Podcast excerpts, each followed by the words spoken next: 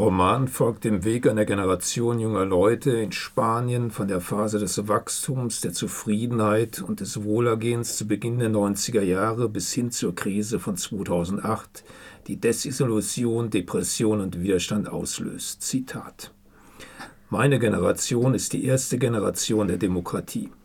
Wir wurden in den letzten Jahren der Diktatur bzw. in den ersten Jahren der Freiheit geboren. Die 90er Jahre und der Beginn des neuen Jahrtausends erlebten viele in Spanien als Jahre des Fortschritts, der Zuversicht und des Wohlstands, so der Autor Isaac Rosa in einem Interview.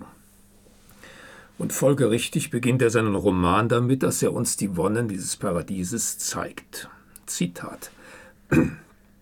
Ohne dass jemand ein Startsignal gegeben hätte, fielen wir übereinander her, nun vollends unsichtbar legten die Reste vorsichtiger Zurückhaltung ab, die noch geblieben waren, als wir uns im Erdgeschoss aufhielten und einander im Halbdunkel ausmachen konnten.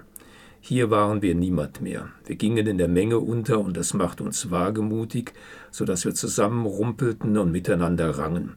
Wir griffen nach Körperteilen, um sie zu erkennen, packten den ersten besten Kopf, den wir finden konnten, und stießen die Zunge hinein. Anhand der weichen oder rauen Haut um die Lippen ließ sich feststellen, ob es sich um einen Mann oder eine Frau handelte.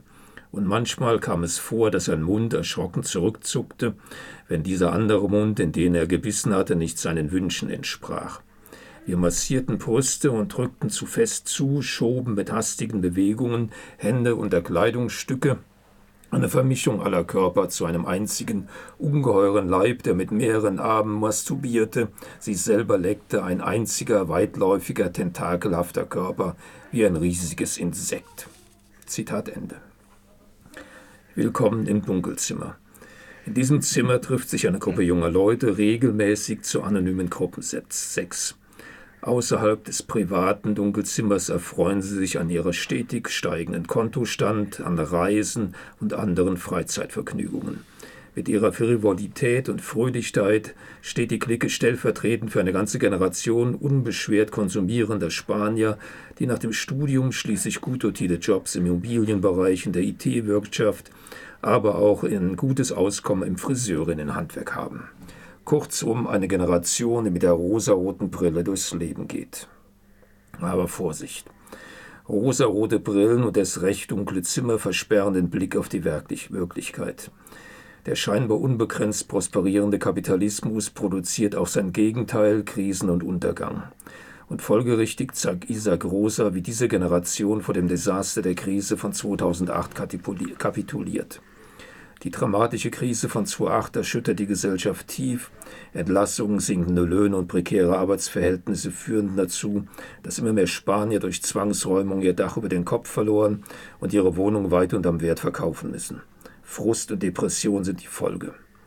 Der Autor beschreibt nun ausgiebig das Dunkelzimmer nicht mehr als Ort der Freiheit, sondern als Angstraum, letzte Zuflucht, um sich vor dieser Angst zu verstecken aber selbst dort ist kein Schutz mehr zu finden. Fremde dringen in das Dunkelzimmer ein, es kommt zur Vergewaltigung, der Raum ist dekontaminiert.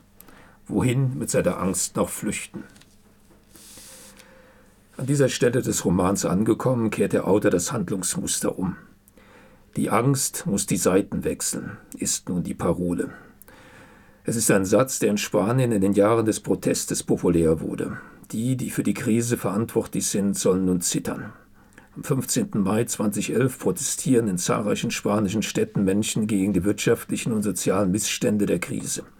Die Bewegung der Indignados, der Empörten, die daraus entsteht, prangert unter anderem die Löhne, unbezahlbare Wohnungen, fehlende Zukunftsperspektiven für die junge Generation an.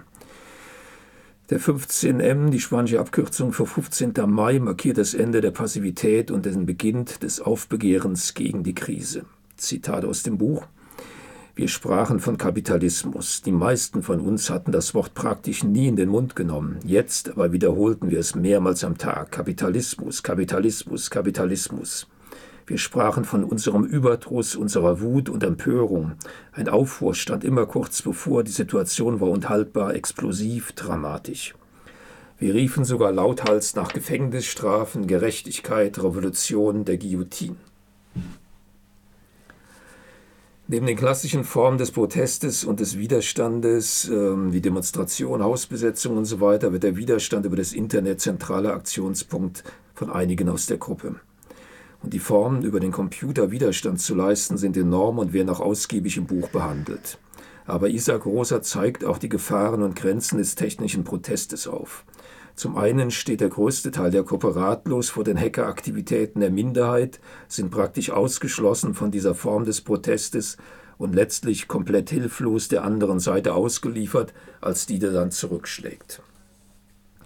Ziemlich gnadenlos bereitet Isa Großer Leben und Handeln seiner Protagonisten in dem Roman auf und lässt uns an ihrem gescheiterten Lebenslauf teilhaben.